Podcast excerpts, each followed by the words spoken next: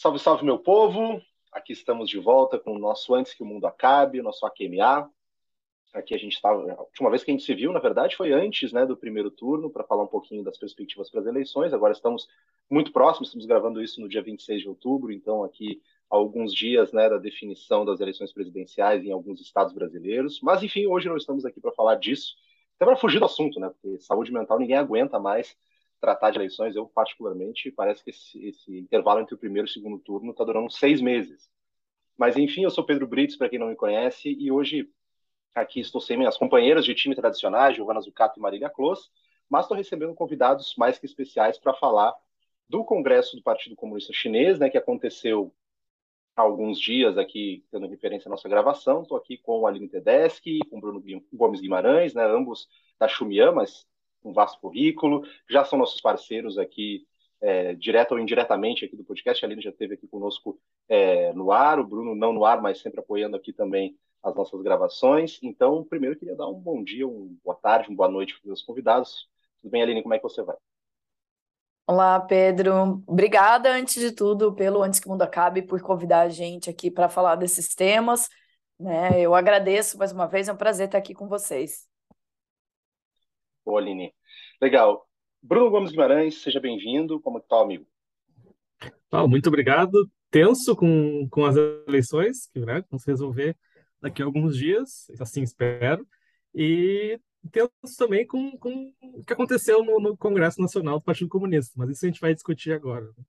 E agradeço, ah. né, mas uh, também o, o, convite e uh, bastante lisonjeado de estar aqui falando contigo pela primeira vez mas espero que não seja a única.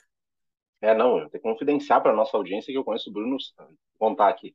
Tá entregando a idade, né? Mas eu acho que já faz quase 15 anos, né? Já faz quase 15 anos que a gente se conhece. Tipo isso. Então já, já faz né? uma estradinha. Já, é, já tá fazendo uma estrada aí que a gente se conhece. É, não, e teve tiro de fuzil, granada. A gente nem tá falando disso, hein? O roteirista nossa. de Brasil, nossa senhora. Mas tudo bem, meu povo. Vamos falar do que importa nesse momento. Eu sei que as eleições importam, mas vamos deixá-las de lado aqui, as eleições brasileiras. Vamos falar um pouquinho de China, que é um tema que a gente recorrentemente sempre passa aqui no AQMA, e especificamente nesse momento que foi tão é, sensível para a política interna chinesa, mas com repercussões internacionais das mais, das mais diversas ordens a gente, eu acho que não tem como não começar por isso, até porque a gente tem muitos ouvintes de perspectivas diferentes. Eu ia pedir para vocês, aí fica à vontade, Aline e Bruno, é, para explicar um pouquinho da estrutura política da China nesse processo, né? Quem é o Politburo, o que é o Comitê Central, assim, para quem não está ambientado, como é que isso se organiza e por que, que o Congresso importa? Né? O que, que ele significa para a política doméstica chinesa, se vocês pudessem explicar, só para a gente poder ambientar nossos ouvintes. Uh, então, uh, falando sobre, sobre, um pouco sobre o, o, como funciona o sistema político chinês e o, o, e o, o Partido Comunista, uh, o, o sistema político chinês ele é basicamente dominado, assim, ou, digamos, com uma forte influência do Partido Comunista Chinês, que tutela a, a, a política, a, a e os outros demais partidos que existem uh, na China. Ele é considerado né, o partido que uh, enfim, supervisiona o bom, bom desenrolar da, da, da, coisa pública na China. E tendo essa, esse papel, né, o, o que o Partido Comunista uh, Chinês faz tende a ser aquilo que o, o Estado chinês, que a China em si, vai fazer depois. E nesse congresso do Congresso Nacional, que acontece de 5 em 5 anos, uh, do, no Partido Comunista, eles vão determinar o, as lideranças do Partido Comunista que, em geral, uh, vão ser né, os, as lideranças do Estado chinês. Então, é como se uh, nos Estados Unidos eles fossem escolher a liderança do Partido Democrata e o Partido Democrata vai nomear aquele como candidato à presidência. Uh, e aí, enfim, eventualmente, né, disputa eleições e ganha.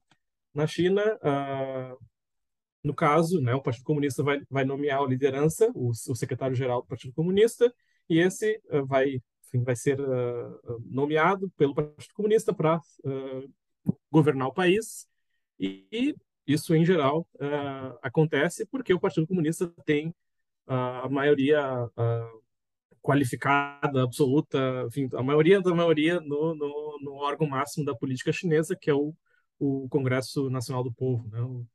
Uh, e aí, a hierarquia do Partido Comunista tende a se refletir também na hierarquia do Estado chinês.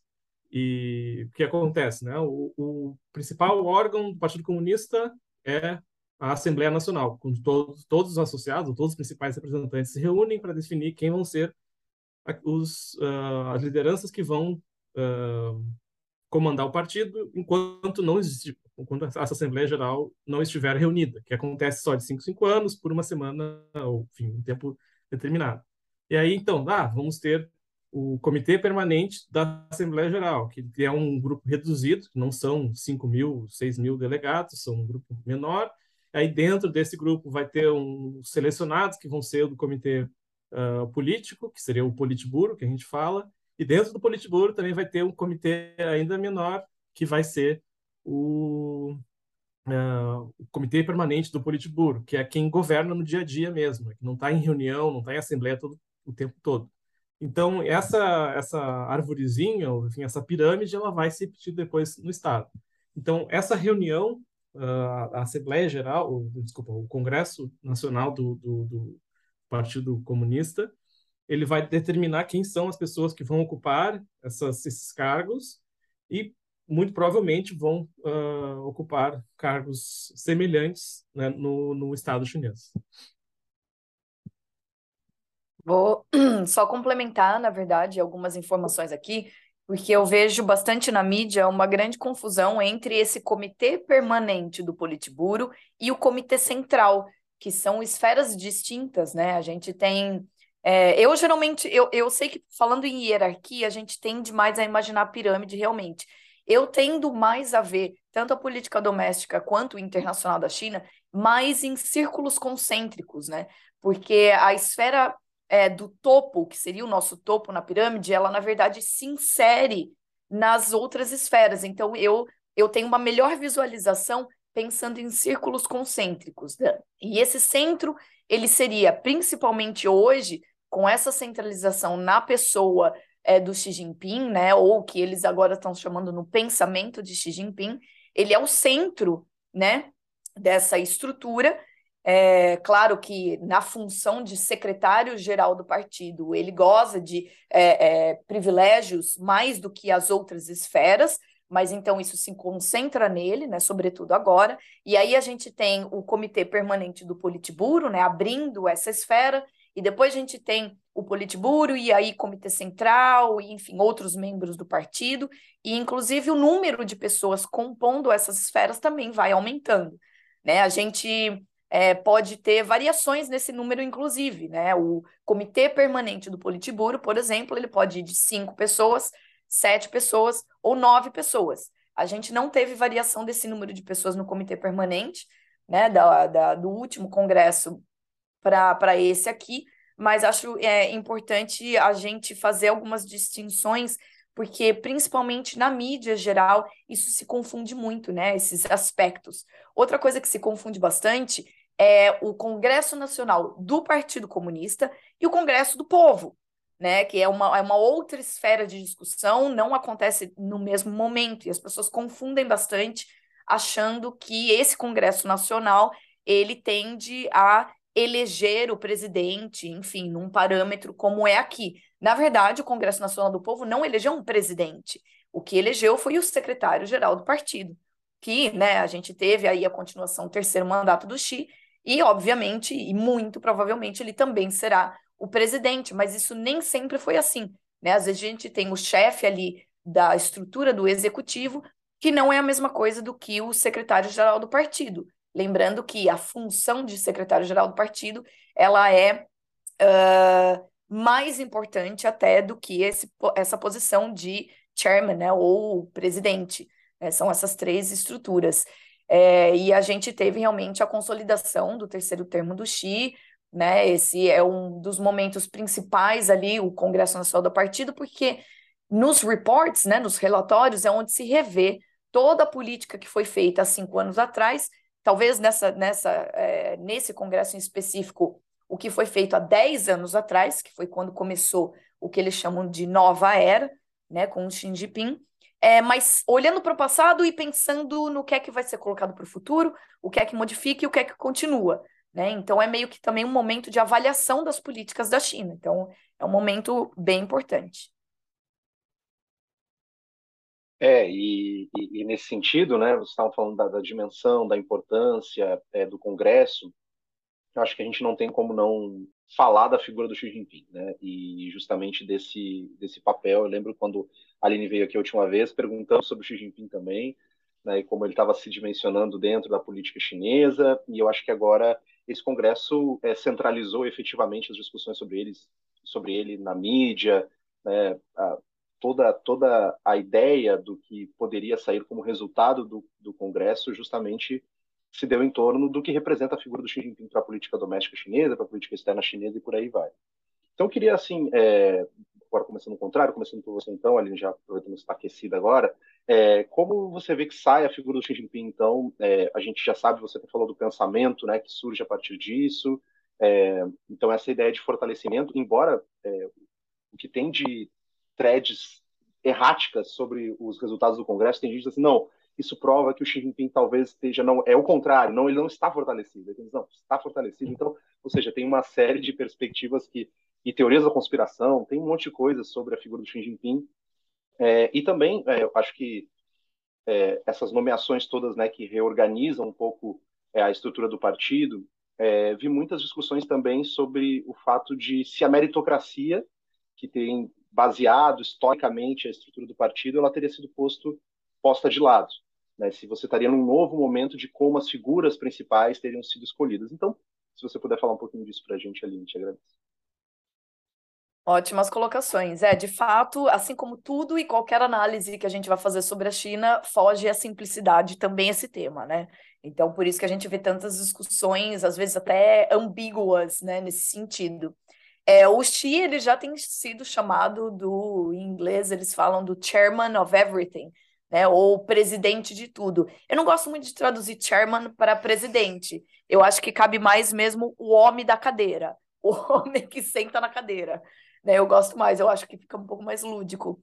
Ele já tem sido chamado é, dessa maneira por centralizar, realmente, não só centraliza as três esferas da, da máquina governamental chinesa, né? Que é o setor militar, o setor executivo e o do partido, é, como também, assim, a gente é, deve ver a China como um Estado-partido, não é? A estrutura do Partido Comunista também é, ajuda a construir a estrutura do país China, inclusive as Forças Armadas são é, do Partido Comunista, né? O Exército de Libertação Popular.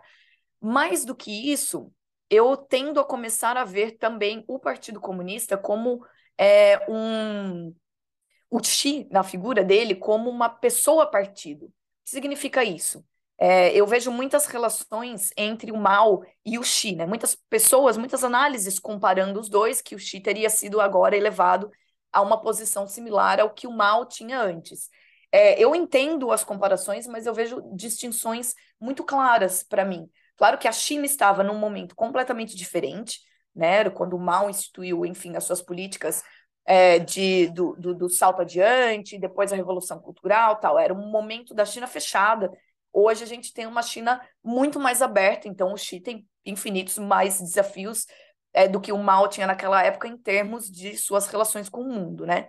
E uma outra esfera uh, é de que o Xi ele precisa dessa instituição, ele precisa dessa burocracia para legitimar é, a centralização do poder nele enquanto pessoa. Por que, é que ele está centralizando esse poder? Obviamente, isso responde a um contexto mais desafiador internamente e externamente também. Então, a gente tem um cenário internacional muito mais desafiador, e ele coloca isso em palavras muito claras no relatório, né, tanto no pronunciamento ali da abertura do Congresso, quanto é, na finalização do Congresso, né, no, no relatório que saiu aí completo, ele deixa muito clara é, qual é, muito claro qual é esse momento da China inserida no mundo e também os seus desafios domésticos pós é, pandemia, né? Obviamente, a gente tem um, um, cenário doméstico de menor crescimento do PIB, ainda que não estejam focando exatamente nesses números, mas a gente tem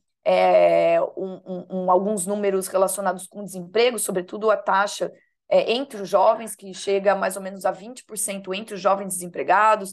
A gente tem muitos desafios. Então, a centralização do poder do Xi enquanto partido, ela parte também desse pressuposto, né? Não é somente concentrar o poder na mão de uma pessoa, mas eu acredito que ali eles não têm muito vislumbre de alguém com esse capital político é, que o Xi tem hoje para conseguir fazer com que a China passe por esse período de instabilidade. Eles usam até as palavras tempestade, tormentas ali no relatório. Eu acho que eles não conseguem ver uma pessoa que consiga capitalizar essa força, inclusive ideologicamente, dentro do partido. E ele faz essa estrutura de uma maneira, a meu ver, muito requintada, né? Que é ir subindo aos poucos pessoas que são leais a ele, né? O que eles chamam de loyalists, desde a base do partido até concretizar hoje, colocar essas pessoas dentro do comitê permanente.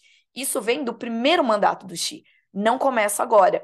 Né? Só a gente vê o número de pessoas leais é, no Comitê Central e depois no Politburo até galgarem espaço hoje no Comitê Permanente. Ele tinha no primeiro mandato cerca de cinco pessoas ali que eram próximas a ele. Quando a gente fala de leais, são pessoas que trabalharam sob a supervisão dele, ou estudaram com ele, ou são, vamos dizer assim, do grupo dele, particularmente pessoas ali de Zhejiang. Eles começam a chamar essa facção de Zhejiang. É, e ele vem trazendo essas pessoas mais para perto das decisões fundamentais que é ali do Comitê Permanente do Politburo, né? Agora tem a questão da meritocracia. Eu não acho que isso tenha se perdido, apesar de a subida do Li Qiang que foi, é, que era o, o secretário-geral do partido em Xangai, ser uma pessoa muito controversa, porque ele foi criticado no começo ali do lockdown em Xangai, e, poxa, ele subiu para provavelmente ser né, o, o novo premier, sem necessariamente ter passado pela posição de vice-premier, que era mais ou menos uma tradição que se tinha antes. Então, ele sim é uma pessoa controversa, a gente pode focar nele para falar dessa questão de meritocracia, inclusive, mas eu não acho que se perdeu completamente. Só que hoje a gente tem, sim, em função dessa fort é, é, desse fortalecimento de uma China num período de instabilidade, uma meritocracia plus alguma coisa mais, né? Uma meritocracia mais a unificação do partido. E unificação, nesse sentido, agora está é, sinalizando para pessoas mais próximas que já trabalharam sob a supervisão do Xi. Maravilha, é ou não maravilha, né? Mas acho que é um, é um cenário interessante assim que a gente é, desenha e, e não tem como não conectar com o episódio do nosso querido Rugental é, e toda a polêmica que, é, que surgiu no entorno. Eu estava dando aula no sábado quando é, pipocou a notícia, comecei a dar aula no sábado pela manhã e aí um aluno falou professor, e o que, você tem a comentar sobre o que está acontecendo com o Rugental? Eu estava na aula, eu nem sabia o que estava acontecendo. Aí eu falei o que, o que aconteceu com o homem, mas enfim. Queria que vocês comentassem um pouquinho sobre o episódio. Eu sei que tem muitas coisas que não são claras, né, sobre é, a, o que efetivamente aconteceu, as representações daquilo. Mas é, acho que dá para a gente puxar um fio aí, quem sabe, a partir das discussões das alas do partido, como elas ficam nessa nova configuração. É, eu acho que a Aline já deu indícios de como isso está se reorganizando nesse sentido, nesse momento de desafios para a China. É, mas, enfim, é, quais são os assim, o simbolismo desse momento do, desse episódio Rugental, né? É, depois aí teve filmagens onde ele aparecia, estava vivo, tá, pessoal? Tá só para quem gosta de material da pessoa, tá vivo o homem. Mas que vocês falassem um pouquinho desse episódio, das representações, né? Como também é, isso foi alavancado para trazer uma série de discursos e perspectivas sobre o que representava o Congresso, é, enfim, as percepções de vocês sobre o episódio. Então, só, só para recapitular, né? O que quem quem está nos escutando e por um acaso não viu o vídeo não ficou sabendo do episódio, o que aconteceu foi na, na enfim, no, no encerramento, né, na cerimônia de encerramento do, do Congresso Nacional do Partido Comunista, uh, onde eles iam votar as resoluções, confirmar as nomeações, pouco antes dela começar de fato para esse momento da, da, da, das, das, votações, uh, aconteceu alguma coisa com o velhinho Rugental, 79 anos, não se sabe bem o que, que aconteceu, mas vieram ajudantes e retiraram ele uh, do, do, do, plenário. E ele, enfim, parece trocar algumas palavras, palavras com, com Xi Jinping. Ele, ele enfim, bota a mão, fala alguma coisa com o Li Keqiang. Uh, e saiu, e depois ninguém ficou, enfim, entendeu muito bem o que aquilo, o que aquilo aconteceu. E, e só já... aproveitando teu gancho, né, só para também uma coisa importante, né, para quem não sabe quem é o Hu Jintao, efetivamente, né, governou é a China durante 10 anos entre 2002 e 2012. Então, é um líder importante, um líder que antecede o Xi Jinping. Exato, exato. Então, o antecipando qualquer coisa assim, para deixar bem claro, a gente não sabe o que aconteceu. Tudo que eu vou falar aqui é só especulação Uh, e provavelmente não vamos ficar sabendo o que aconteceu de fato, uh, porque é sensível, assim, de qualquer maneira, qualquer uh, interpretação possível vai ser sensível demais, não, não temos como saber o que, o que de fato aconteceu.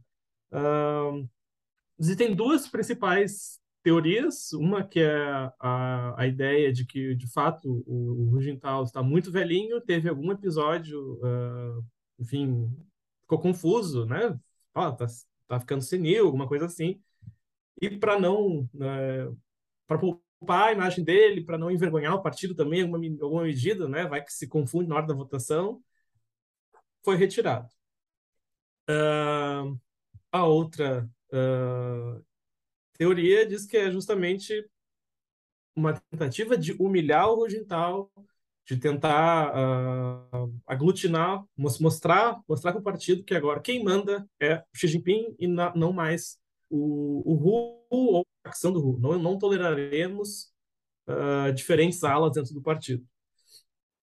Na verdade, provavelmente, eu diria que tá, tá é uma combinação dos dois, porque vendo o vídeo, que, que o que eu achei, me parecia que ele estava um pouco confuso mesmo, né? ele parecia estar tá meio perdido, mas o fato dele já estar ali e terem feito aquilo de uma maneira tão pública me parece que foi uma foi meio planejado assim tipo, ah não é não é nem 8 nem 80 tipo não é não queriam ah vamos fazer isso de propósito para humilhar mas deixaram ele ali para só para passar essa imagenzinha de que bom é do passado é, a, a, essa essa essa divisão essa ala essa enfim é do passado e, e o que que isso, né? Enfim, o episódio ter, ter, termina aí. Né? Eu não sei o que, que a Aline acha também, o que, que tu mesmo acha, Pedro, eu não, não, não, não, não sei, mas o que a gente viu no, no Congresso, de fato, é que todas as figuras uh, ligadas ao Rugental, ou a ala do Rugental, né, que estiveram no governo, ou que foram indicados por ele para estarem no, no, no Politburo durante o governo do, do, Xi Jinping, essas pessoas foram retiradas de cargos mais uh, importantes ou críticos né, no, do, do, na estrutura partidária do Partido Comunista. Então, agora é, é tudo Xi. Uh, existe a ala Xi, não tem mais nenhuma outra e não vão tolerar outras. Né? o que, o que como a Aline tá, vinha falando, né? Ah, o, o, esse processo de depuração do Partido Comunista para tornar mais Xi vem acontecendo desde 2012, assim, 2013, e é tudo uma tentativa de, enfim, inicialmente de combater a corrupção, agora é, é de, enfim, é homogeneizar e não e, o partido e deixar todo mundo alinhado com o, o pensamento do Xi Jinping. Uh, e o que a gente está vendo agora, enfim, que é, acho que foi. Ah, esqueci que agora quem disse, mas o que a gente está vendo é um, uma, uma completa redefinição da política chinesa. Né? Porque as alas antigas agora já são existentes, ou, enfim, se mostrarem as asinhas, elas vão ser cortadas e podadas e não, não, não vão deixar de existir. Mas as alas dentro do, do, do pensamento do Xi vão começar a surgir. Então, nos próximos anos, o que a gente deve ver é diferentes uh, enfim, agrupamentos dentro, da, dentro do, do, do, bloco do próprio X. Então, o que a gente vai ver nos próximos uh, congressos, não sei se no próximo, mas daqui a 10 anos, talvez, é essas, essa, essas alas já, já um pouco mais definidas e brigando por, por espaço para a sucessão do Chico. Também não é uh, novinho, né? inclusive, que é uma das principais, principais não, mas uma das normas mais uh, longevas de, de, dentro do Partido Comunista era a questão da aposentadoria pela idade, aposentadoria compulsória, que é acima de 68 anos, não 68 anos para cima não, não, não ficava mais em cargos de liderança. E isso foi, foi para o espaço agora. Uh, não era nenhuma norma legal, jurídica, digamos, mas era uma norma social. E agora não, não, não existe mais, ou foi flexibilizado o suficiente para deixar o Xi no poder e alguns amigos dele. E em casos em que eram de aliados do Hu, enfim, também foram embora, uh, independente da idade.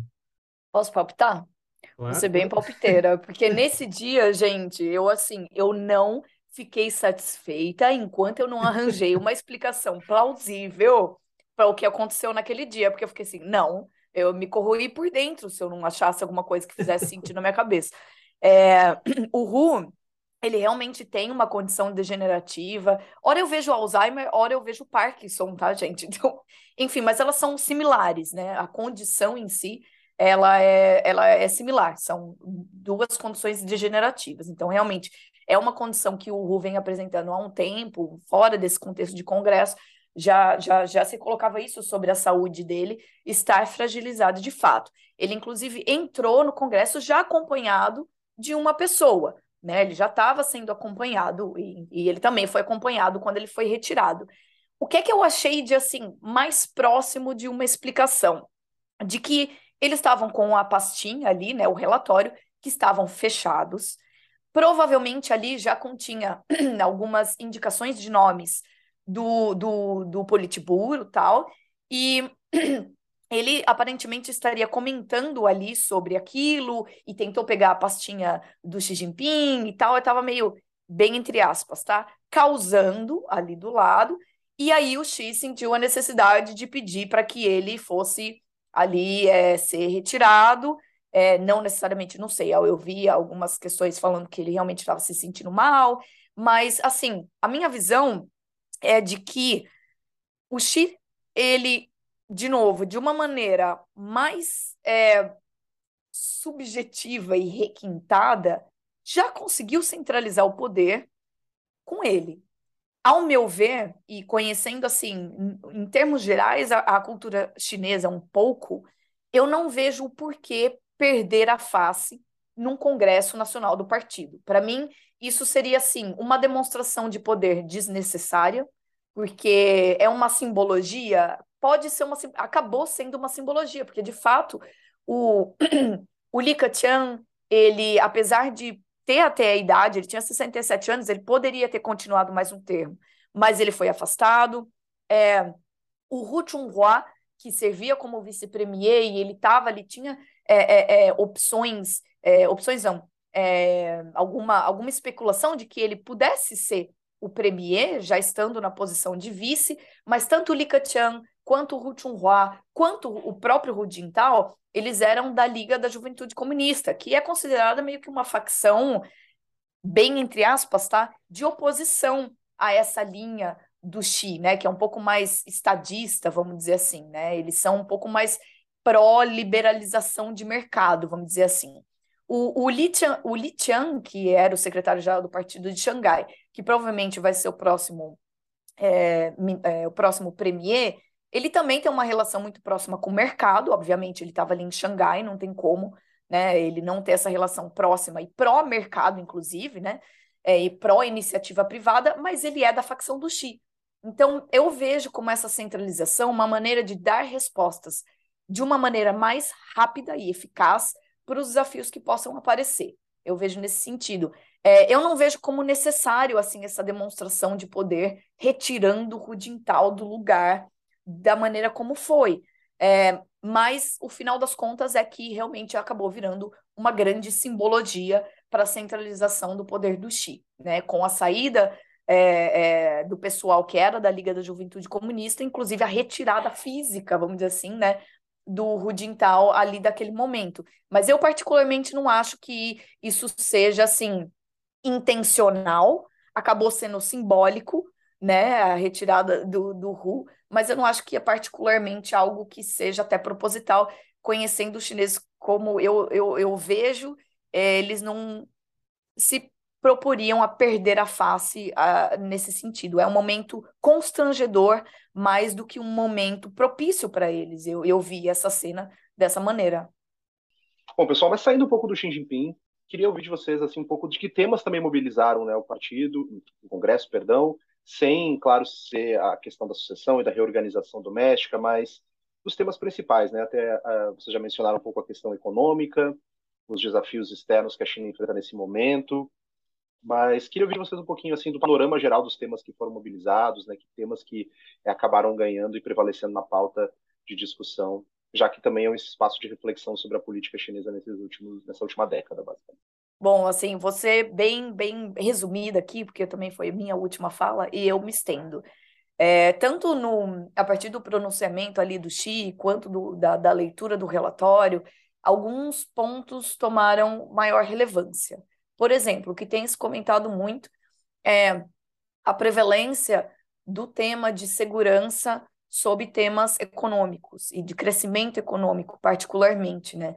A gente teve muito mais citações é, no, no relatório, no próprio pronunciamento do Xi, relacionadas à segurança é, nacional. Né? Então, a gente tem esse tema mais à frente, inclusive, isso está muito alinhado com tudo que a gente vem comentando aqui na, na nossa conversa, né, com o maior poder de centralização, unificar o partido para que as decisões talvez possam ser é, de uma maneira acontecer de uma maneira mais rápida, né, num, numa ocasião de complicações externas com relação a Taiwan, com relação ali da, da guerra que está muito próxima da China, é, da Rússia com, com Ucrânia e em sentido geral também, né, nessa é, é, competição estratégica, ou pelo menos era estratégica até então, como eles chamavam, as relações China com os Estados Unidos.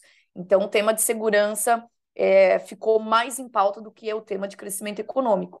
Lembrando que o tema de segurança para a China ele foi ampliado já desde o início do primeiro termo do Xi Jinping. O termo segurança ele passa a ser estendido também para questões econômicas, né? Sobretudo garantir cadeia de, de, de suprimento, tanto de alimentos quanto de energia, por exemplo. Né? Então, o termo segurança em si ele é ampliado, mas ele cabe, obviamente, nessa nova frente que a China tende a tomar como diretrizes político-econômicas nos próximos cinco ou até dez anos, né? Nessa nova, é, esse novo cenário que a China vê para si e para os outros no mundo. Antes eles é, é, é definiam é, principalmente a partir do, do começo do século XXI, né, ali começo da, de 2000, como uma era de, de paz e desenvolvimento, era de paz e desenvolvimento. Esses termos eles estão sendo um pouco abandonados. Nesse é, relatório, sobretudo, a gente já vê o Chico considerando um cenário é, de instabilidade, já tinha comentado sobre isso antes, né? O uso de termos como tempestade, tormentas, águas turbulentas, né? Toda essa metáfora da água que a gente conhece bem da cultura chinesa. É, então, era meio que óbvio que o tema geral ele se centraria é, na questão de segurança e, sobretudo, estabilidade social. Né? Também, domesticamente, a China passou por um desafio muito grande da pandemia. A política de zero Covid dinâmica ainda está em voga.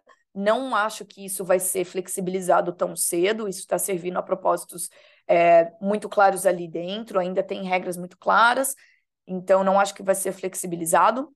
E a gente também tem essa, é, é, esse algum, alguma pincelada ali do relatório sobre a modificação de guiar a economia não para um crescimento do PIB, né, congregado puramente, tanto que eles até é, adiaram um pouquinho o lançamento dos números mais recentes do crescimento do PIB, que ficou ali em torno de 3,9%, que é um pouquinho menos do que o esperado, mas o foco, segundo o, o, o, governo chinês, agora não é o crescimento do PIB, mas um equilíbrio no PIB per capita, né? o que significaria uma resposta do partido para crescentes níveis de desigualdade social. Então, seria uma forma de gerar ali uma redistribuição de renda, talvez. A gente já viu no ano passado e nesse ano é, regulações nas grandes indústrias, nas big techs, nas fintechs,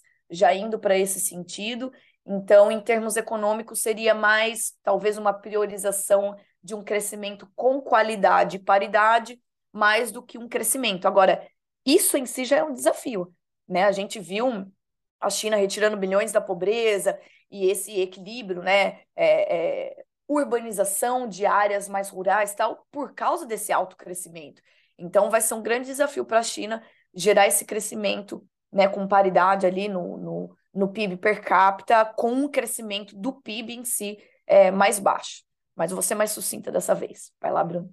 Enfim, puxando o fio que a, que a Aline levantou, acho que a questão que mais uh, chamou atenção na leitura do, do relatório, assim, a leitura que a China está fazendo do cenário internacional está bastante diferente da, da, da, leitura que era feita, uh, enfim, cinco anos atrás, dez anos atrás, quinze anos atrás, está muito, diferente. Que no, no relatório do, do Jiang Zemin, passando para o Hu Jintao, e do Hu Jintao passando para o Xi Jinping, uh, eles falavam todos de momentos de, de oportunidade estratégica, um momento de, de desenvolver o país. Né? Esse é um momento, é um, o ambiente internacional está positivo para a China crescer e se desenvolver. E agora, né, o relatório desse ano, do, do Congresso desse ano, foi, enfim, não se fala mais isso, não, não, não é mais tão otimista, assim, é um, é um momento de uh, turbulência, né, como, como a Aline colocou, é um momento de de incertezas, tensão, tensões internacionais, né? não, não, não só na, na Taiwan, na, na Ucrânia, mas, enfim, pensando mais amplamente até. E isso, essa leitura, ela vai impactar todas as, uh, ou todas, ou pelo menos a maioria das, das políticas chinesas, do que vai ser feito né, nos próximos cinco anos e até mais. Assim, tipo, se o, o cenário é esse, é um cenário negativo, ou pelo menos mais negativo do que era antes, né? A gente tem que adaptar essas, essas uh, adaptar o, o, o, essa inserção internacional chinesa. E o e outra coisa, né, que, que chamou atenção, tipo, essa essa é, essa é o principal uh, da minha leitura inicial assim, do, do, documento é essa, tipo, é essa leitura do cenário internacional mais negativo. Uh, daí outra questão que me chamou atenção é Aline e eu, nós escrevemos um, um, um artigo sobre uh, o que, que, a gente tem, o que, que, brasile, que, que brasileiros lá no Brasil temos que olhar no relatório enfim, ou do Congresso. E uma das questões que nós levantamos é a do, do meio ambiente. O meio ambiente, o que a China falar sobre o meio ambiente nesse relatório é, vai ser de extrema importância para o Brasil, né? Porque vai, vai identificar o que, que a China está pensando e as possibilidades de cooperação, de, e o que, que o Brasil vai, de repente, ter que se adaptar ou não a essas políticas chinesas. E no relatório me chamou bastante atenção que o, a China, ao contrário do, do relatório passado e dos anteriores, do Rujintal, é, ela já não fala mais em meio ambiente na esfera internacional, embora isso está super implícito em todo o relatório, mas não, ela não diz com todas as palavras de, em, em, falando de, de uh, governança ambiental internacional, ela não, não, não bate mais essa tecla tanto quanto batia no passado. Então, eu achei isso esquisito, uh, mas uh, tá, tá, tá, tá, implícito, né? A China está falando, ah, na economia nós temos que investir muito em desenvolvimento verde, enfim, novas tecnologias limpas, sustentáveis, isso está tá posto mas não, não se fala mais tanto em regime internacional, para usar um termo, uma terminologia de relações internacionais, não se fala mais em regimes, nas leis uh, internacionais uh, que vão falar sobre o meio ambiente. Isso já foi, foi posto de lado, mas existe esse foco enorme em tecnologia e pensar no desenvolvimento sustentável. Então, ó, o Brasil tem que ficar ligado nisso. a China está querendo desenvolver, está querendo, uh, enfim, capitanear ou puxar esse, esse, esse, esse, esse setor da, da, da economia uh, mundial. Tipo, eles, querem isso. Está no relatório isso é uma coisa que vai, que vai nos impactar, querendo ou não, vai nos impactar.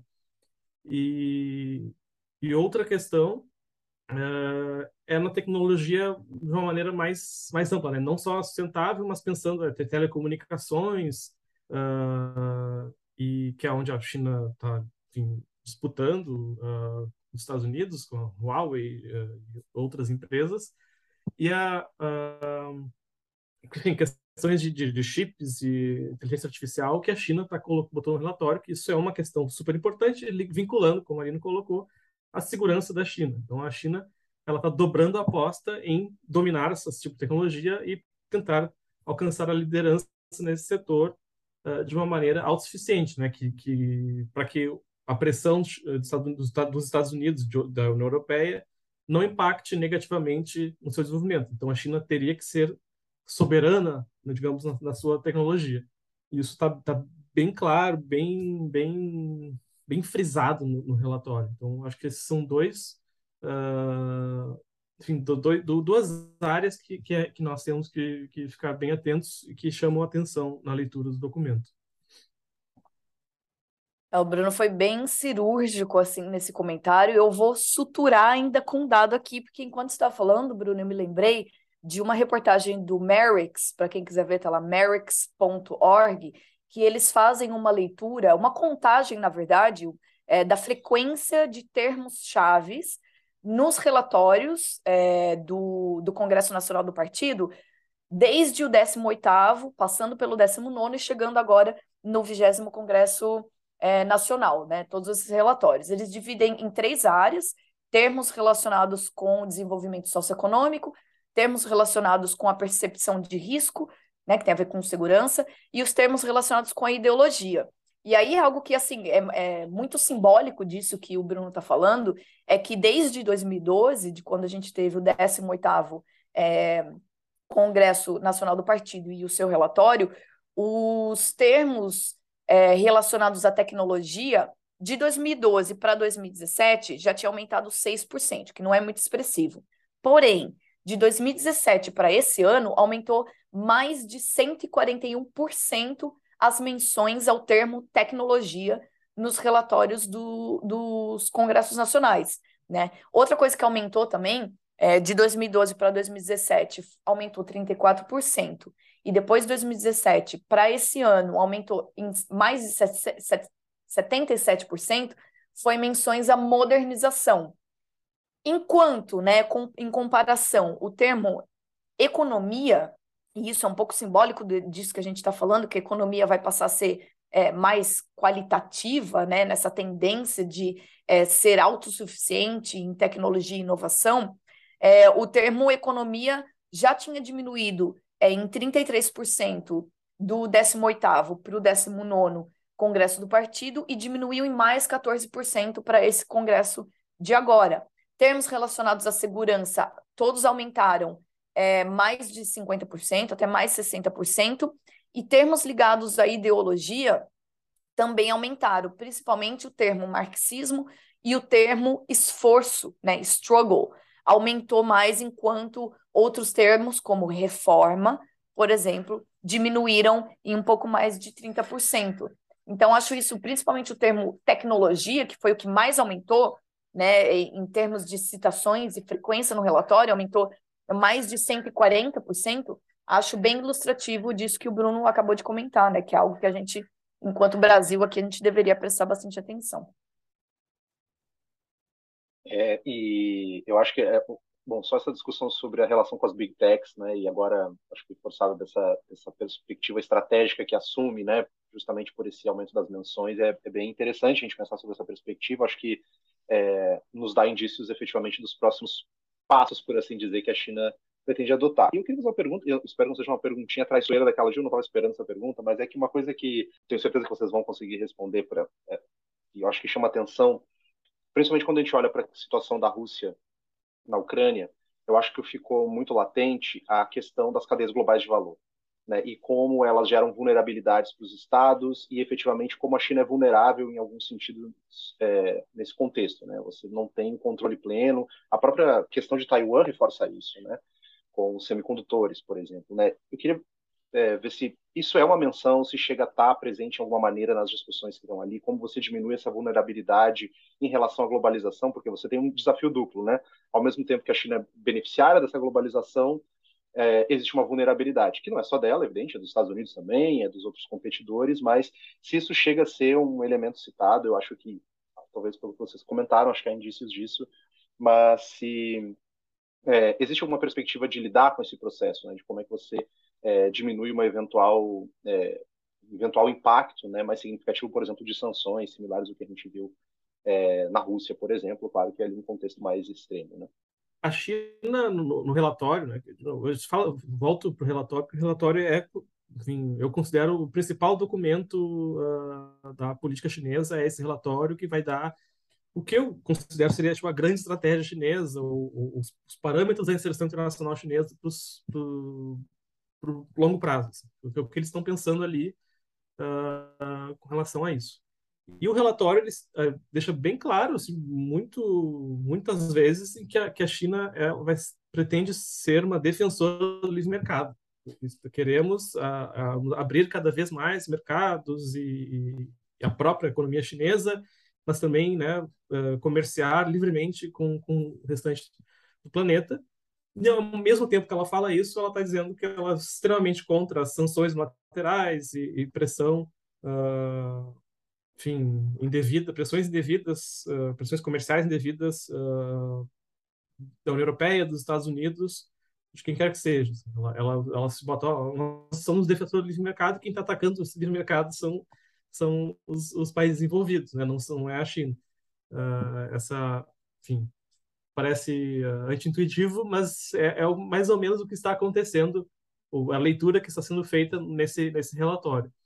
E a China, de fato, ela percebe, ela está tá dizendo, olha, essa, essas pressões que vêm do, dos Estados Unidos, da União Europeia, são uh, inaceitáveis, nós temos que contornar, então, por isso, né, essa, essa tentativa de, de reforçar a autonomia tecnológica e controlar diversas uh, diversas tecnologias, né, diversos uh, campos tecnológicos, acoplado com essa ideia de, de, de, livre comércio. Então, eu acho que aí, enfim, extrapolando um pouco a pergunta, mas acho que isso também é um, seria um lugar de pensar cooperação com a China em sul global e outros países né, para desenvolvimento de tecnologias, para, uh, enfim, matéria-prima, pensar desenvolvimento conjunto uh, dessa, da, do, do que a China está buscando. Acho que isso interessaria o Brasil, interessa outros países do sul global, uh, e parece assim, tá ser, que a China está sendo empurrada para fazer isso, já que ela não tem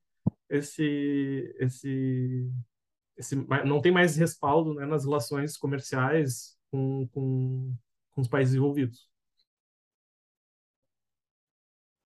É, eu adicionaria alguns elementos assim de interesse aqui para a gente pensar e refletir, né?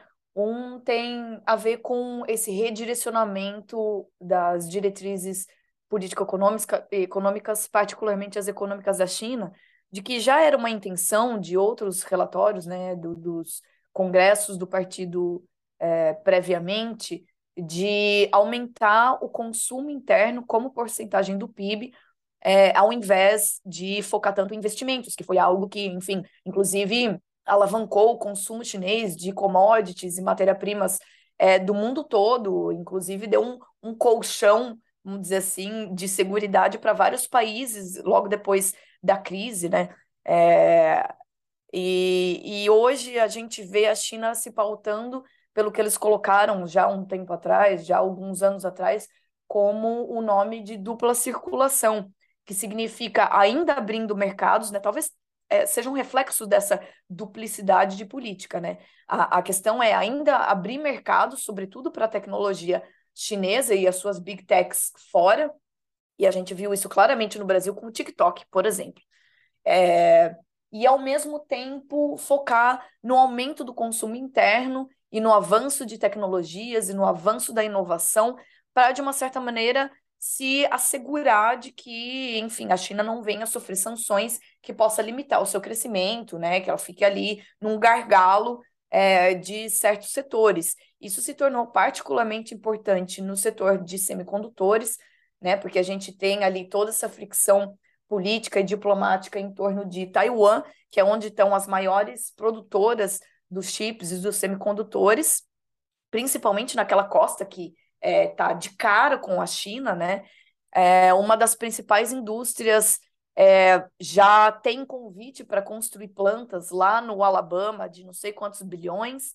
Né? Então a gente talvez veja um fluxo dessas plantas tentando sair de Taiwan para de alguma maneira também fechar um gargalo ali na China, né, e construir lá nos Estados Unidos. A gente tem sanções de transferência de tecnologia. Isso tudo é muito sensível para a China, né? Agora vai ter uma dificuldade muito clara, sobretudo, e re reforço, depois da, da pandemia e ainda com a política de zero Covid, em aumentar o consumo interno. Como é que se aumenta o consumo interno quando as pessoas elas estão com medo de gastar, elas estão com um certo receio da, da política, dali como está acontecendo. É, de fato, elas não podem, às vezes, nem sair para viajar e gastar, né, como era muito comum na China, incentivar gasto, incentivar o consumo interno. Como é que você faz isso e, ao mesmo tempo, você mantém uma política tão restritiva? Né? Um baita desafio para a China daqui, daqui para frente. E um outro ponto eu acho interessante para a gente pensar é como é, de fato, é quase uma piada histórica, assim, de que na década de 90 ali os Estados Unidos eram um grande arauto da globalização e da interdependência complexa e tal. E hoje a gente vê um Estados Unidos retrátil nesse sentido, principalmente a partir do Trump e do, da política de America First, né? Primeiro a América. E a China acabou se tornando esse arauto da globalização né, nos relatórios, nos somente forçar, né, de colocar na prática essa interdependência, porque a interdependência ela é, possivelmente é, é, é, retrai os países a engajarem em conflitos, principalmente conflitos bélicos, né? E aí ela é tão contra sanções econômicas e tal. Então a gente vê meio como uma quase uma inversão de papéis. Queria que o Eric Hobsbawm escrevesse um novo livro chamado A Era do Ninguém Tá Entendendo Nada, né? Basicamente é isso. Mas, assim, acho interessante também pensar, usando bem o termos de teoria das RI, como um mundo multipolar ele realmente acaba sendo mais suscetível a fricções, né? Porque você tem países ali com capacidade, é, é, não digo parecidas, mas com alguma capacidade, né? E como isso acaba realmente levando a diferentes focos de tensões. Talvez é algo para a gente ir lá especular em teoria de RI, porque realmente a China, sob o ponto de vista chinês, estamos no mundo multipolar, é, no qual basicamente os Estados Unidos têm que aprender de que eles não são os donos dos brinquedos no parquinho. Né? Isso é um, um, termo que o Jeffrey Sachs usou numa, numa entrevista que ele deu para o é, Democracy Now! uns dias atrás, que os Estados Unidos estão se comportando como os donos dos brinquedos do parquinho, né? É, é, colocando ações unilaterais e tal, sob o ponto de vista chinês. Então, também a gente pode começar a refletir aí num, numa maneira mais geral nas relações internacionais.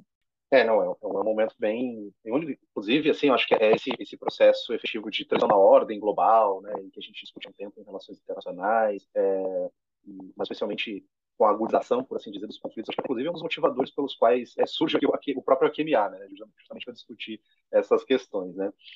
E a gente sabe que os Estados Unidos, né, até pegando o gancho do que a Aline falou, é, trouxe aqui, é, tem passado por um processo de muita indefinição da sua, da maneira como tem pensado a sua relação com as instituições internacionais, né? Você tem um comportamento em algum sentido errático, né? É, que gera alguma incerteza não só para os seus competidores, mas também para os seus próprios aliados, né? A gente vê que, é, embora a, é, a competição estratégica com a China tenha se tornado central para qualquer governo americano, independentemente da perspectiva, é, você vê que a abordagem é, geral, como os Estados Unidos pensam, sua própria posição muda, muito do Trump, por exemplo, do Biden. É, e nesse sentido, é, queria ver de vocês é, como vocês viram a repercussão né, do Congresso nos Estados Unidos, na Europa também, especialmente, vamos focar é, um pouco mais no, no eixo norte-atlântico, por assim dizer, né? Como é que esses estados receberam essa, essa, esse novo momento da política chinesa, é, como isso pode gerar impactos especificamente também sobre a competição é, com, é, entre China e Estados Unidos. Né? A gente teve o lançamento da, da, nova estratégia de segurança nacional dos Estados Unidos e fica bem claro né, como a China é centralmente o principal competidor. É, é, no, o documento até cita, né, a China é aquele competidor que tem o interesse em moldar a ordem internacional é, então, queria que vocês falassem um pouquinho disso e, claro, até aproveitando um gancho do que vocês mencionaram, né, de Taiwan como um pivô, talvez, dessa relação aí nesse sentido. Enfim, não, não li o, o, documento em si, mas né, acompanho o noticiário, uh, interessado, e de fato, assim, a, a, a competição entre os dois está parece que está aí para ficar. Eu não quero dizer competição no sentido de que vai ter guerra, não é isso que eu estou dizendo, tá? Vou deixar bem claro para os ouvintes, não é isso, mas é uma competição. Eles estão querendo ver quem é que vai uh, enfim, liderar o, o, processo de desenvolvimento tecnológico inteligência artificial, essa questão dos chips que a gente está falando, uh, tecnologias verdes, mesmo o espaço, né? Então, isso tudo, é, é competição está tá dada aí, competição comercial. Uh, não não, eu não boto como dado que eles vão entrar em guerra. Isso não, isso, é, a guerra é evitável, escapável em todos os momentos. Mas a competição está aí, tanto da parte da China no, no relatório do Congresso Nacional, quanto na, na, estratégia de segurança nacional dos Estados Unidos. Né? E a questão da estratégia de segurança nacional também é, do, dos Estados Unidos é, é antiga. Assim. No, na minha tese eu analisei uh, todas uh, do, do, do, século 21, do, do Bush filho até até agora, até o Trump, né? só não peguei o do Biden. Uh, mas a questão da China sempre esteve presente, nunca deixou de estar. E da leitura que eu fiz do noticiário, é que agora parece estar um pouco mais uh, enfático, mas não me parece que seja uma grande diferença do que já, já, já, já estava sendo feito ou colocado nos outros documentos, assim. mesmo, mesmo no Trump. Tá? Uh, e falando né, como é que uh, Europa e Estados Unidos né, têm, têm percebido o Congresso em si, Congresso Nacional do, do Partido Comunista, uh, que eu tenho que eu acompanhei bastante uh, uh, na, na Europa é nos Estados Unidos também, uma medida é, é muita questão do da centralização do poder do Xi. É como se agora fosse uma, uma ditadura sem vergonha nenhuma. A percepção que eu tenho tido na, na, na, na mídia, de alguns comentaristas é que, bom, tá agora agora é uma ditadura sem vergonha, no sentido antes antes tentava, né, fingir que não era, agora é e tá tudo centralizado no poder do Xi, e o Xi é, sei lá, o, o, imperador maligno da, da China que quer derrubar todas as democracias do mundo e dominar o mundo. Tipo, essa é, é, claro que eu estou exagerando um pouco, mas é, é, esse pega, pega um, pouco, um pouco da essência do que está sendo dito é mais ou menos uh, essa, sobre o Congresso.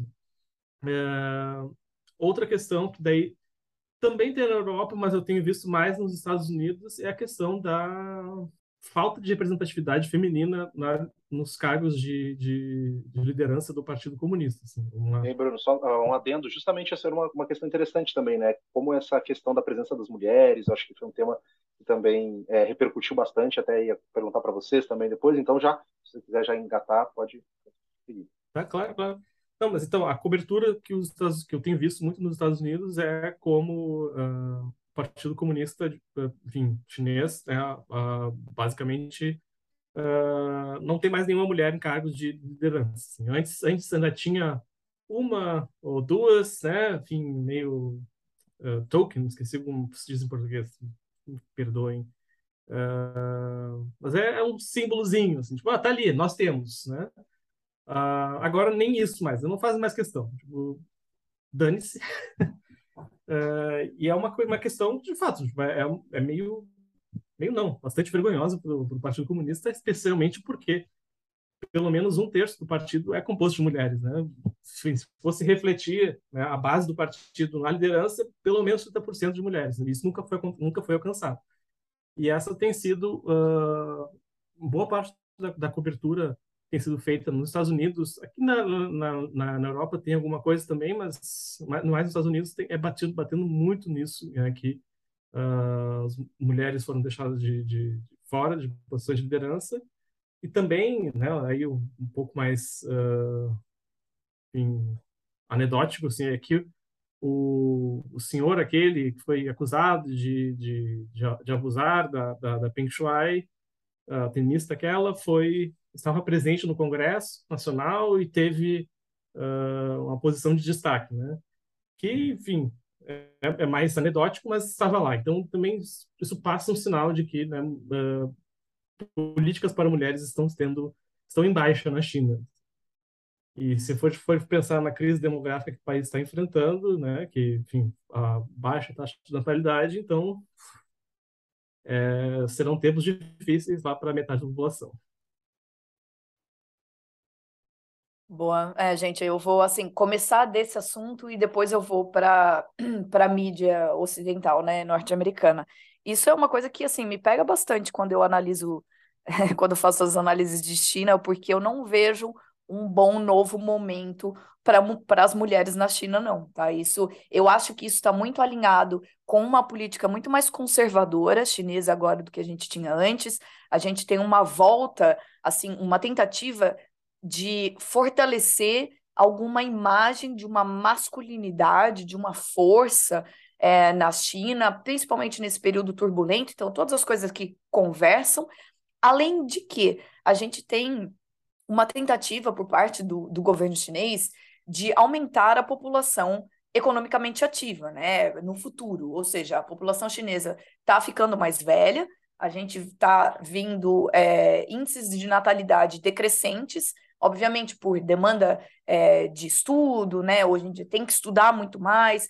A gente vê, obviamente, uma mudança de intenção é, das mulheres, inclusive, de não mais se casar tão jovens como era como era antes, um, um assim um objetivo de consolidação de carreira. Então, está sendo muito difícil, inclusive, para o governo fazer com que essa taxa de natalidade aumente de novo, né? A gente já veio é, vendo flexibilização das políticas de filho, né? Antes tinha, bom, a política de filho único, depois já poderia ter dois filhos, e agora tem incentivo a que as pessoas tenham três filhos, inclusive incentivos muito práticos, como é, é, é desconto na escolinha para colocar um terceiro filho, ou incentivos até para casamento, como dando umas bolsas para os casais irem viajar e passar a lua de mel, né? Então, políticas muito práticas nesse sentido. E isso conversa, de uma certa maneira, com a composição ali de quem vai é, decidir é, as diretrizes políticas do país. Porque, assim, pensando bem na base do assunto mesmo, pautas feministas na China são consideradas pautas identitárias e pautas liberais. Ponto. Né? Isso, gente, acontece até na esquerda aqui no Brasil. Isso é considerado assim alavancar pautas identitárias, seja com relação a cotas, né, ao te temas raciais, temas feministas. Isso na esquerda do Brasil é considerado pauta identitária, portanto, pauta liberal. Isso, de uma certa maneira, né, numa, numa esquerda mais radical, dividiria é, a classe trabalhadora, né? Desfoca um pouco essa questão de luta de classes. E isso na China também é verdade. Então, assim, a gente veio, veio vendo desde muito tempo, inclusive, desde a prisão das Feminist Five, né, as cinco feministas, a gente vê assim uma supressão de pautas feministas, uma, inclusive até uma perseguição de plataformas, né, fechamento de plataformas no WeChat, por exemplo, que tentam alavancar pautas feministas. E isso se refletiu agora na composição do próprio partido.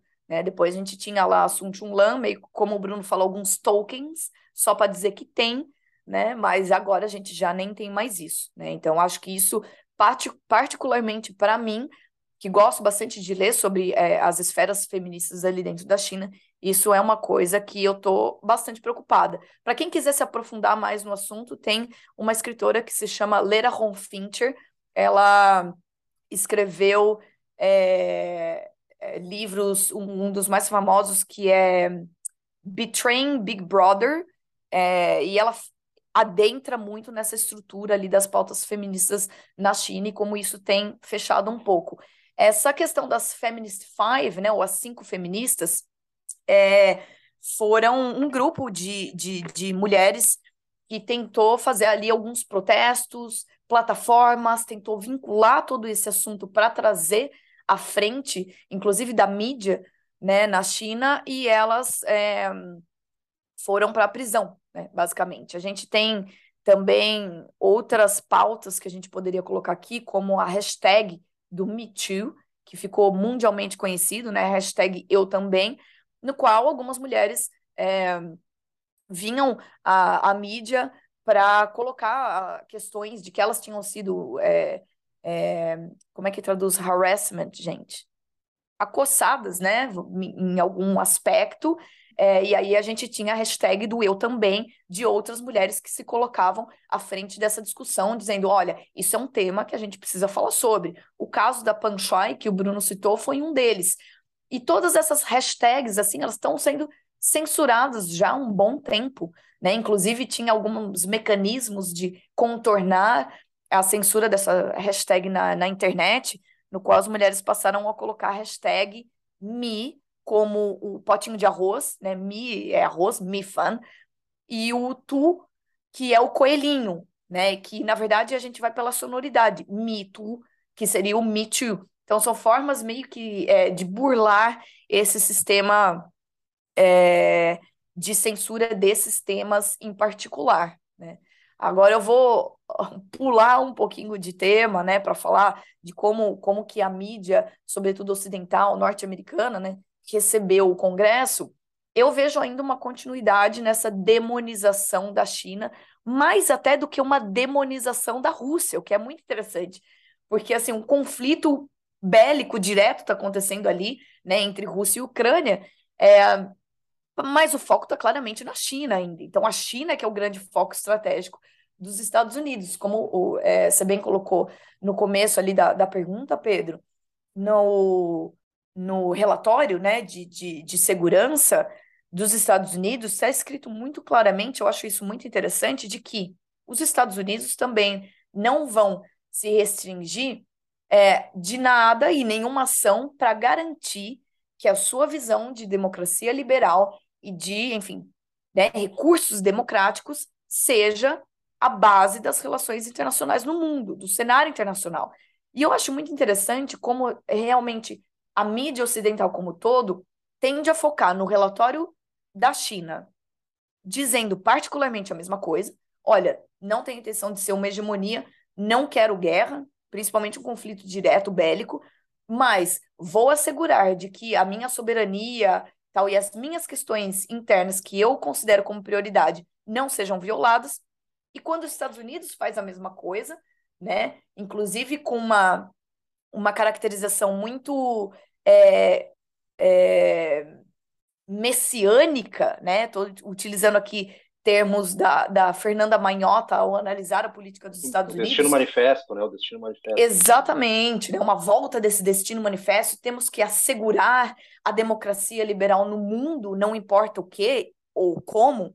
O foco ainda continua na China, ainda que os parâmetros de terminologia, de palavreado, sejam basicamente os mesmos, né? Inclusive mais é messiânico do que a China, inclusive, mas o foco, obviamente, não vai ser isso.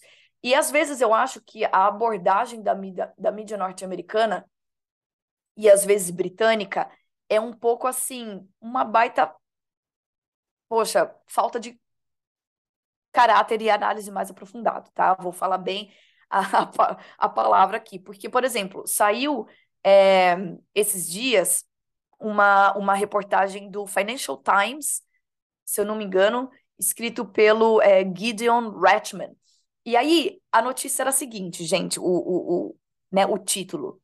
Xi Jinping's China and the Rise of the Global West.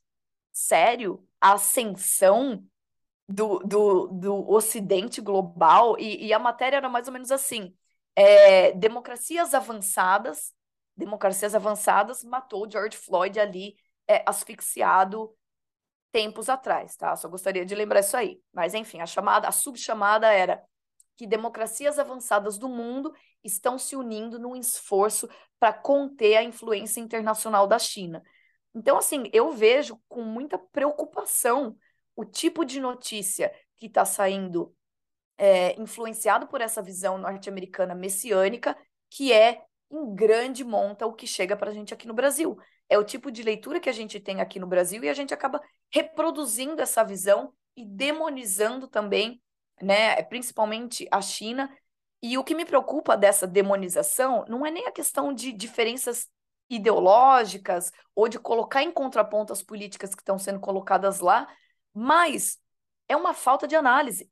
não tem um aprofundamento analítico, não tem um uso argumentativo um pouco mais elaborado, sabe? De apresentar a estrutura política, de apresentar as, né, é, os pontos de prioridade que estão sendo colocados ali para a China, não tem nada disso. Tem assim, poxa, para mim, falar sobre a ascensão do, do, do Ocidente global, como se ele não tivesse mais em pauta, como se o Ocidente estivesse sofrendo com a influência chinesa, eu acho, eu acho até um pouco de falta de caráter jornalístico, inclusive, e analítico é, ocidental. Me desculpa, mas assim, eu acho que falta um aprofundamento analítico nesse sentido. E, e, e como isso gera repercussões? Né? Tem uma pesquisa é, na FGV que fizeram sobre a percepção é, das, do cidadão comum sobre investimentos externos a, a visão em geral é super positiva, exceto quando é investimento chinês. E isso tem direta ligação com essa perspectiva. Então, se, ó, investimento japonês, ótimo, investimento europeu, ótimo, mas investimento chinês, mesmo que traga empregos, tem uma perspectiva é, ideológica, né, que se vincula também a, a, a, esse processo, né, o que se alinha efetivamente, né, não só com essa visão construída que vocês mencionavam, né, de vilanização, por assim dizer, da China, mas também como é, hoje uh, para o bem para o mal, a gente já fazendo o, vínculo, o link com o Brasil, já que a gente está se encaminhando mais para o final aqui da nossa gravação, um fato de que muitas é, perspectivas, muitas alas políticas hoje, né, especialmente a ala conservadora da extrema direita no Brasil, consegue mobilizar, inclusive, a própria ideia de China para também conseguir mobilizar e, e, agregar sua base, né? Você teve muito, principalmente, a atuação do, do Ernesto Araújo, do própria família do presidente Bolsonaro, do próprio Bolsonaro, né, no sentido de eventualmente discutir China, é a gripezinha chinesa, etc., para mobilizar suas bases, né? É, isso é um processo. E nesse sentido, né, vocês escreveram um texto que eu li, gostei muito, é, sobre por que, que é, importa para o Brasil né, analisar o que acontece no Congresso chinês. Eu queria ver um pouquinho das repercussões, então, vocês até o Bruno passou um pouquinho ali antes, né, vocês mencionaram lateralmente, né, tangenciaram esse tema já nas falas anteriores, mas queria ouvir de vocês um pouquinho das perspectivas para o Brasil. Né? Claro que não só pela, pela importância comercial que a China tem é, para o Brasil, mas o Brasil vive um momento agora de incerteza política, é, eventualmente, né, se as pesquisas se confirmarem e o Lula vencer as eleições, você tem uma, uma ideia, pelo menos apresentada, de retomar uma política externa de tentativa de engajamento, enfim, como é que vocês veem é, os efeitos desse novo momento político para a China, é, para o Brasil, perdão, e como o Brasil poderia olhar de outra forma essas relações com a China? É, o texto foi bem legal, foi bem interessante ter escrito ele, foi um, um, assim, um exercício de reflexão, ainda que a gente tenha escrito antes do, do, do, próprio começo do Congresso, né? Mas dali não mudou muita coisa, vamos dizer assim, até porque não teve, assim, muitas novidades sobre o que a gente já meio que esperava do relatório do Congresso, né? É, nesse texto, a gente faz, assim, uma abordagem da importância mesmo do, do Congresso, do partido do relatório que sai dali, então, a gente focou na ideia de que é mais importante, inclusive, o Brasil focar nos pontos prioritários desse relatório do que na própria modificação de personas ali dentro do, do Politburo, tá? Então, focamos nessa ideia. O contexto geral é de que a gente vai ver, em termos de política como um todo, uma mais uma continuidade do que uma mudança, né? Ou usando termos bem chineses, uma mudança através da continuidade e continuidade através da mudança. Pode soar um pouco ambíguo, mas exatamente isso meio que vai acontecer, né? Enfocando um pouquinho mais alguns aspectos do que outros, mas seguindo uma linearidade que a gente já tinha visto nos outros congressos do partido a partir da, da, da governabilidade do Xi Jinping. Um ponto que é, a gente viu que tomou grande relevância para a gente, que o Brasil deveria prestar atenção, é obviamente o setor da tecnologia, né? Como eu tinha citado ali os parâmetros da Merix, tecnologia, enquanto termo-chave nos relatórios, só teve uma exposição crescente e é realmente o que vai é, se seguir dali, sobretudo quando a gente conecta essas tecnologias é, em termos de sustentabilidade e meio ambiente, né? Muito provavelmente os investimentos da China no Brasil, eles vão, de certa maneira, diminuir em comparação, por exemplo, do que foi a década ali de entre 2000 e 2010, né, um pouco depois de 2010, esses investimentos em quantidade e dinheiro diminuem, mas eles são focados em áreas mais estratégicas, né? Energia, garantir cadeias de suprimento para a China. Então, a estratégia deles está muito clara. para os investimentos aqui no Brasil. Agora, a gente vai precisar também criar uma estratégia de como alocar tudo isso aqui e, é, particularmente, elencar esferas que sejam para a gente igualmente estratégicas.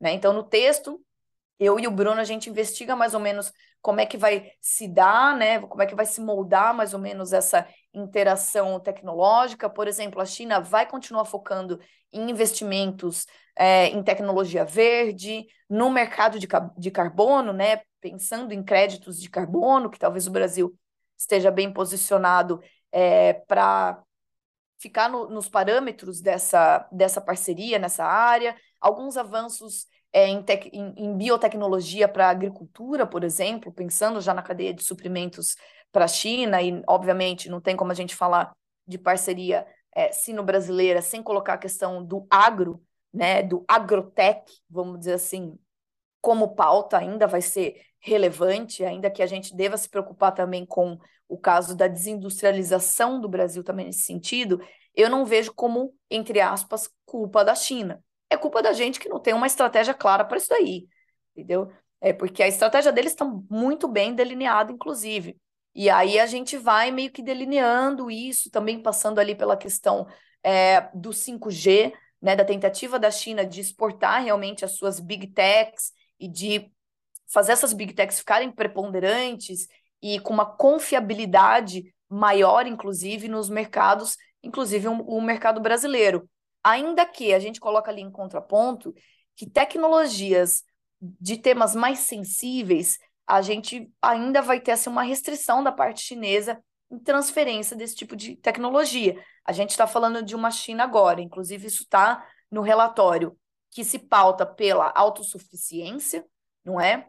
é? uma maneira de lidar com a tecnologia de, de, a partir de uma visão bem mais estratégica, né? E pensando inclusive nas sanções que os Estados Unidos estão colocando lá para a transferência dessas tecnologias, a China falou: tá bom, é assim que vai ser? Então eu também, né? Então eu também vou me reservar aqui e tentar é, é, avançar e alavancar toda a parte de inovação e criatividade, inclusive é um ponto muito importante da China agora de incentivar processos criativos de inovação e tecnologia, pesquisa em desenvolvimento, tal, mas de uma certa maneira reservar para si. E isso inclui o Brasil, né? Inclui a, a maneira de lidar da China com países emergentes, incluindo o Brasil nessa. E aí no texto também a gente segue é, investigando um pouquinho os fóruns onde Brasil e China vão se articular, e o BRICS acabou ganhando uma expressividade maior com o conflito ali entre Rússia e Ucrânia, o que é que os países do BRICS estão falando, né? Se estão é, julgando de uma maneira um pouco mais assertiva as ações da Rússia ou não, como é que eles votam ali é, no âmbito das Nações Unidas e como é que toda essa articulação vai acontecer em termos de parceria Sul-Sul para essa nova etapa é, da China, né? Acho que o Bruno pode complementar um pouquinho mais aí do que a gente abordou no texto. Lendo o, o, relatório do Congresso, né, que saiu, uh, o, a questão do, do, do, da leitura que eu comentei antes, né? Que ah, o cenário internacional está mais instável e imprevisível, né? A leitura chinesa. E o vendo o, a, o que a China espera fazer então nesse cenário internacional é, é bastante importante para o Brasil, porque a China reforça, ó, nós, nós somos um país em desenvolvimento, nós queremos cooperar com o país em desenvolvimento, nós queremos, né? Trabalhar juntos para conter, ou enfim, uh, dirimir os problemas da hegemonia, uh, aumentar, a aumentar a igualdade entre os países. Né? Então, os princípios de política externa chinesa estão mais ou menos os mesmos. E isso é, é bom para o Brasil. Né? Tipo, a gente tá, sabe, sabe mais ou menos o que esperar deles, que, que deve continuar.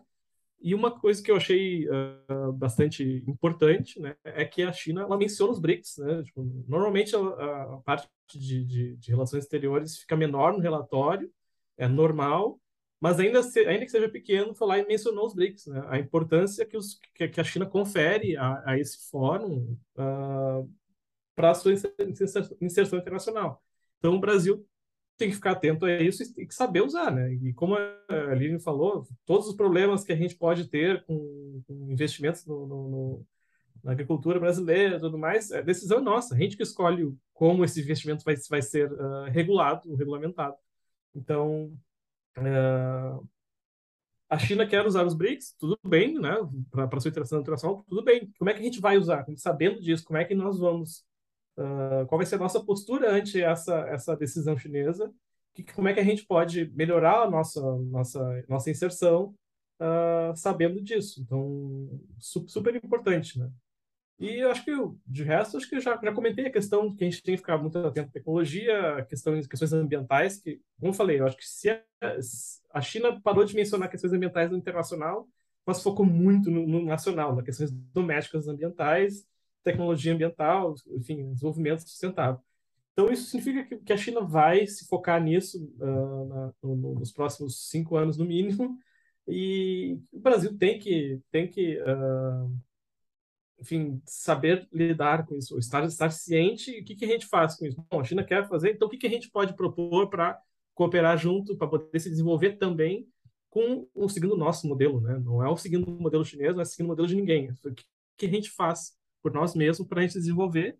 E aí e tá, tem aí esse, esse insumo. A China quer desenvolver tecnologias sustentáveis, né? Como as empresas brasileiras podem aí se, se colocar né, para cooperar pra, com as empresas chinesas e, uh, enfim, transferir tecnologia talvez seja mais difícil, são questões mais sensíveis, mas estamos uh, aí, né? Tipo, a gente tem que tentar. Não, não, não dá para dizer, ah, a China disse que não vai fazer. Bom, vamos tentar, mas não, não adianta nada. Mas eu acho que acho que é isso, assim. Acho que o resto a Aline já comentou melhor do que eu, então uh, vamos lá. Bacana, pessoal. Muito bom, muito bom. Eu né? Queria ficar aqui três horas com vocês conversando sobre isso, né? Claro que se tivesse uma cerveja, não essa hora que ainda estamos gravando aqui de manhã também, aí tá, tá meio ruim, a idade já não permite, mas foi um prazer recebê-los de novo. Então, aproveitar esse espaço final, agradecer mais uma vez a, a, a, participação de vocês, né? Essa parceria, já posso, posso dizer assim, com a Xumiana, mas com a Aline já sócia aqui do programa, aqui do nosso AQMA. É, então, o momento para vocês fazerem um jabá de vocês, onde eu encontro vocês, é, onde os nossos ouvintes podem encontrá-los. Aline, obrigado de novo por ter aceito o nosso convite. Ó, oh, eu estou aceitando esse convite aí para um futuro, uma futura gravação do AQMA com Breja, tá? Já, já digo de antemão que eu aceito virar sócia. Vai ser o AQMA Fit Chumien Fit Breja. Já quero. Bom, queria agradecer o convite por estar aqui de novo. Acho temas super pertinentes. Foi uma delícia fazer esse episódio. Claro que assim, a gente poderia ficar aqui horas e horas, né? A gente poderia lançar fofocas aqui, e falamos de Rudintal, e falamos de cenário internacional, falamos de tudo. Hora de fazer o jabá, né, gente? Obviamente, a gente acompanha essas notícias ali na Xumieno, curadoria de notícias. Entra lá no site www.xumien.com.br para garantir a newsletter de vocês, que agora mudou, não sai mais às segundas, sai às quarta-feiras de manhã. Então escrevam lá o seu e-mail para receber que a gente acompanha tudo que a gente conversou aqui, né? E a gente vai continuar comentando sobre isso mais para frente. Agradeço de novo, Pedro. Obrigada pela organização do episódio. Acho extremamente conveniente que a gente traga essas questões e estou ansiosa aqui para divulgar logo o nosso episódio. Agradeço também, Bruno. Maravilhoso. Obrigada pela parceria em escrever o texto. O texto que a gente escreveu, pessoal, é para o Brazilian Report, e quem entrar ali nas mídias da Xumien consegue ter acesso ao link que a gente já publicou, tá? Então, de novo, agradeço, Pedro. Obrigada, Bruno. Prazer estar aqui com vocês, pessoal. Obrigada por ouvirem o episódio. Valeu, Aline. Bruno, obrigado também por ter topado nosso convite, né? Estreando aqui no, no AQMA. Então, já fazia tempo, né? Esse convite estava pipocando aí para você vir aqui também conversar com a gente. Também faça seu sim, jabá. Sim. Enfim, ah, muito obrigado pelo convite, né? Foi muito, muito prazeroso estar aqui com vocês, conversando com vocês, né?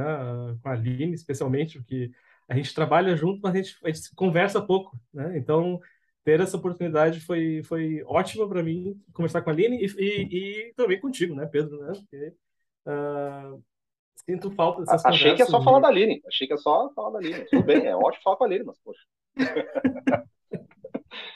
Uh, mas espero, espero que a gente possa voltar, de repente, fazer esse especial, né, regado a cerveja. Vemos, vendo se de repente Marília a Giovana, né, se juntam a nós. Seria um, um, um papo memorável. Não sei se a gente devia, devia gravar exatamente, mas enfim. Valeu, Bruno. Valeu, Aline. É, então sigam lá a Chumia nas redes, né? Procurem aí Bruno e Aline, então, então Twitter, Instagram, sigam eles aí. É, você também pode nos seguir lá no arroba QMA Podcast, também podem contribuir lá com o nosso financiamento no padrim.com.br. E só para fechar, né, vou pedir para meus convidados, não combinei com eles isso antes, né, mas é para escolher uma música para fechar o nosso programa. É uma tradição aqui do, do nosso AQMA. Não sei se eles têm alguma em mente, fiquem à vontade aí, mas para sugerir alguma coisa para a gente ouvir aqui para os nossos ouvintes. Olha, se eu não me engano, se chama Distopia, o lançamento do Planet Hemp. Eu botaria essa. Aí me pegou pelo coração, que é uma banda né, que marca a adolescência, mas é, então vamos botar aí Distopia Planet Hemp. Pessoal, mais uma vez, muito obrigado. A gente se vê, acho que depois a gente grava um episódio para comentar os efeitos para a política externa brasileira das eleições, o resultado das eleições de 2022. Um abraço a todos, muito obrigado, valeu. Quando o instrumento do medo não funciona, a gente adquire um poder inimaginável.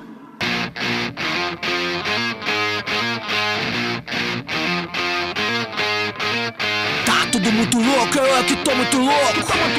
Os que detêm o poder precisam ter medo, medo do povo. Eles mentem, mentem, mentem pra te deixar vulnerável. Qualquer um que acredita cegamente é manipulável. Todo mundo briga, todo mundo fugido. Não tem mais mocinha agora, todo mundo é bandido. Vai ser isso mesmo, vai, isso mesmo até quando? Fé cega, radicalismo, sério, só pode tá zoando. Tá tudo errado, irmão, então pega a visão. Pobre defende rico, empregado patrão.